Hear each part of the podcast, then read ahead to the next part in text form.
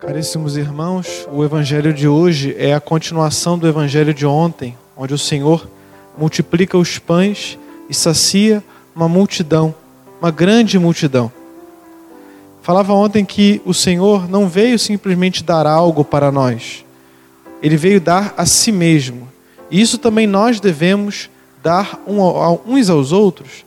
Quando damos um presente, quando fazemos algo, estamos dando, algo de nós mesmos não simplesmente um objeto, mas sim algo que signifique profundamente para nós.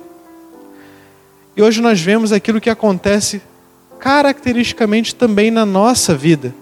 O Senhor nos alimenta com a Sua palavra e principalmente com a Eucaristia e pede que vamos à frente dele. Vão, vão para Betsaida à minha frente.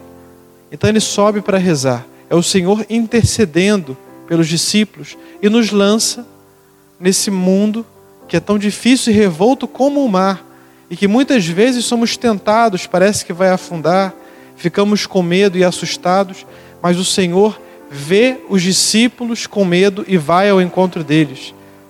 Então o Senhor sabe que precisamos do seu auxílio, não nos abandona.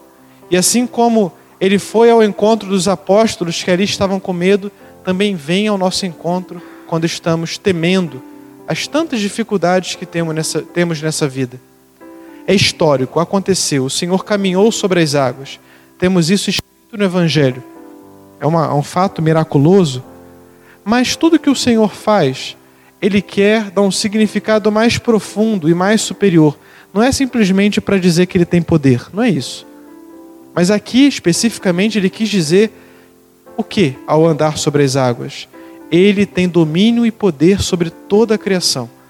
Então, mesmo que você esteja no problema mais difícil, no mar mais revolto, ele passa por cima de todos esses problemas, caminhando, e pode nos ajudar e acalma aquilo ali, né, se nós também acreditarmos nele. Então, peçamos a Deus a fé de olhar todas as realidades com um olhar sobrenatural, pedindo a Deus que venha ao nosso encontro em nossas dificuldades e de nossa parte tenhamos a fidelidade de esperar o seu auxílio, que nunca tarda, vem sempre no tempo certo. Em nome do Pai, do Filho e do Espírito Santo.